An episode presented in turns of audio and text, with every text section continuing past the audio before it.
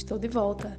Sou Yasmin Araújo e estou gravando para a disciplina de Comunicação e Extensão Rural do curso de Bacharelado em Engenharia Florestal da UFRPE.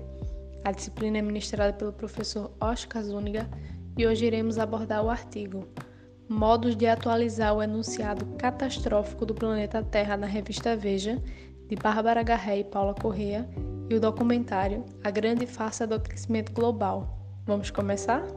O texto aborda o modo como a mídia brasileira, mais precisamente a revista Veja, faz referência à problemática ambiental da atualidade, pois sempre abordam o tema de uma forma catastrófica e emblemática e apontam para uma futura hecatombe ecológica que cada vez mais nos aproxima do fim da vida no planeta, atrelado a uma atualização discursiva da catástrofe no campo da educação ambiental.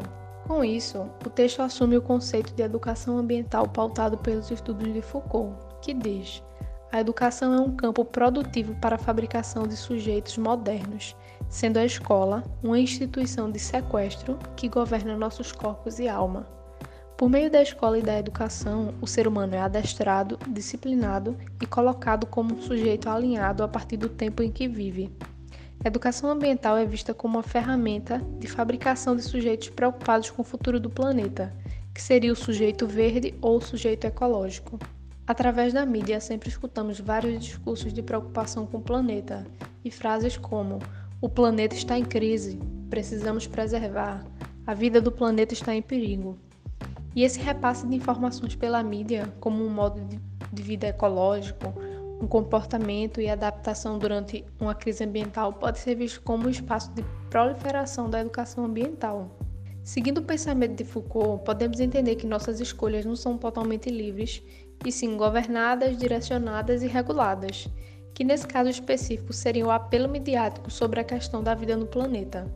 Foucault nos considera um emaranhado de múltiplas relações, interferências e acontecimentos, que direcionam nosso modo de ser, de pensar, de escolher e inclusive nosso modo de sermos livres.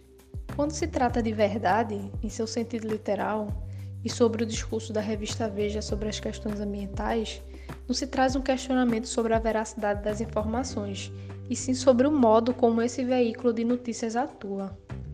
Mas agora falando diretamente sobre a tal catástrofe do planeta Terra, venhamos e convenhamos que não há nada de novo e extraordinário em se tratando da questão ambiental, e sim um despertar de mais pessoas para que em seu dia a dia alguns impactos possam ser minimizados.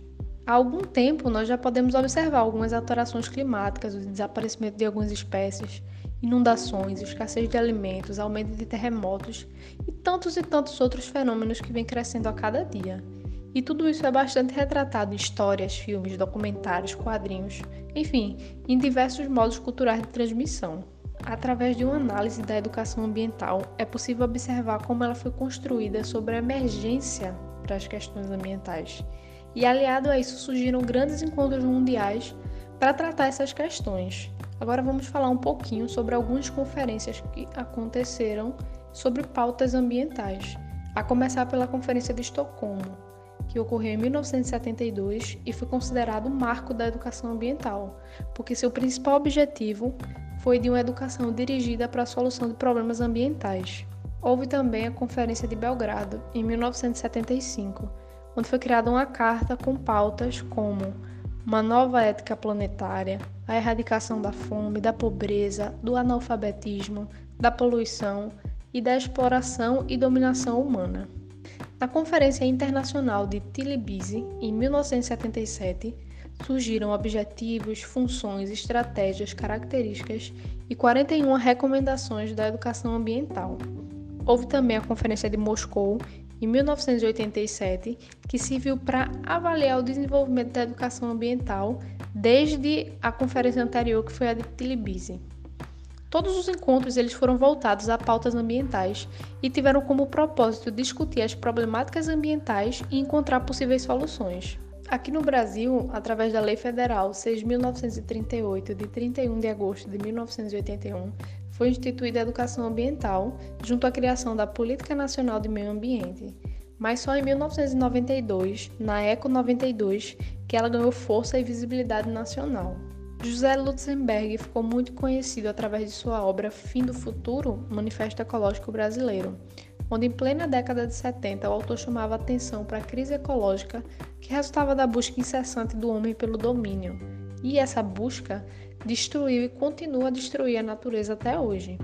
Lusenberg ainda falava sobre a proximidade de uma calamidade global, resultado de um consumo exagerado. Voltando à revista Veja, falaremos agora sobre algumas de suas capas emblemáticas sobre a catástrofe do planeta Terra. A primeira, em 2002, que estampava em sua capa: O planeta pede socorro. Trazia como pauta o aquecimento global, a destruição da floresta, a escassez de água limpa, derretimento das geleiras, a extinção de animais e uma nuvem de poluentes que cobria metade da Ásia. A segunda, em 2007, tinha como capa Salvar a Terra. Trazendo a pauta da conscientização ambiental, roupas e sacolas com fibras recicladas e naturais, alimentação com produtos orgânicos, entre outros produtos.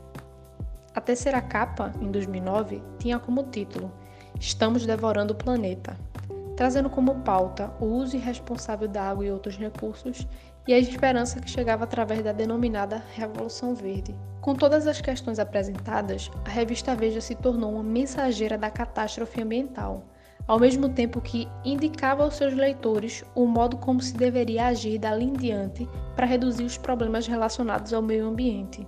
Trazendo as questões sobre o consumo desenfreado, Bauman nos trazia o pensamento de sociedade de consumidores, pois a cada dia o ser humano se torna mais vulnerável ao desejo de consumir. E parte desse desejo vem através da mídia, com todas as propagandas, todos os blogueiros, enfim, toda uma sociedade que vive refém do consumo de roupas e objetos que na maioria das vezes não são necessários e servem apenas para saciar o nosso desejo de posse. O ser humano está obcecado pelo consumo e atualmente o consumo consciente ou consumo sustentável tem surgido como alternativa para essa situação. O artigo é finalizado nos trazendo um grande questionamento a respeito do ecologicamente correto. Porque será que a gente está modificando os nossos hábitos em relação ao planeta por medo, culpa ou porque a gente realmente se preocupa com a natureza e com as próximas gerações? Agora falaremos sobre o documentário A Grande Farsa do Aquecimento Global. O documentário traz a visão de cientistas a respeito do aquecimento global antropogênico e suas causas, mas defendem a ideia de que o CO2 produzido pelo homem não é o causador do aquecimento global e que as mudanças que acontecem com a Terra são todas de forma natural. Alguns cientistas afirmam que o nível de CO2 já chegou a ser 10 vezes maior do que é nos dias de hoje, e que isso seria uma prova de que o homem não tem nada a ver com as mudanças que vêm acontecendo no planeta eles questionam também a ONU e a veracidade das informações que eles transmitem, por taxarem seu posicionamento como influenciado por questões políticas. Nesse caso, o aquecimento global é colocado como um grande negócio. Falando sobre as mudanças de temperatura, um cientista usou da arte para afirmar que há mais ou menos uns 200 anos atrás houve um tempo de frio intenso e grandes nevascas. Estes cientistas fazem também uma relação entre o aumento e a queda de CO2 e a temperatura da Terra, porque nas teorias do aquecimento global afirmam que quanto mais CO2 na Terra, mais quente fica. Porém, em 1940, quando a produção humana de CO2 ela era relativamente baixa, a temperatura da Terra começou a subir.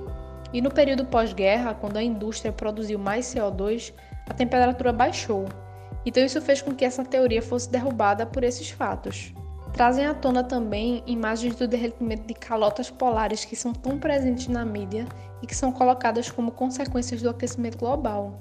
Porém, esses mesmos cientistas afirmam que esse degelo é natural e ocorre todo ano na ruptura da primavera e que não tem nada a ver com aquecimento global. Agora, tratando do aumento do nível do mar, eles afirmam ser algo que acontece de forma natural e lenta, que também pode ser chamado como mudanças estáticas do mar e eles ocorrem devido à expansão térmica dos oceanos e não ao degelo dos polos. Para terminar, gostaria de deixar uma citação de Will Smith, ator, rapper, produtor cinematográfico, produtor musical e produtor de televisão, que diz: Muitos gastam o dinheiro que ainda não ganharam comprando coisas que não precisam para impressionar pessoas de quem não gostam. A quem me ouviu até aqui, deixo a minha gratidão. Saúde e paz a todos. Até a próxima.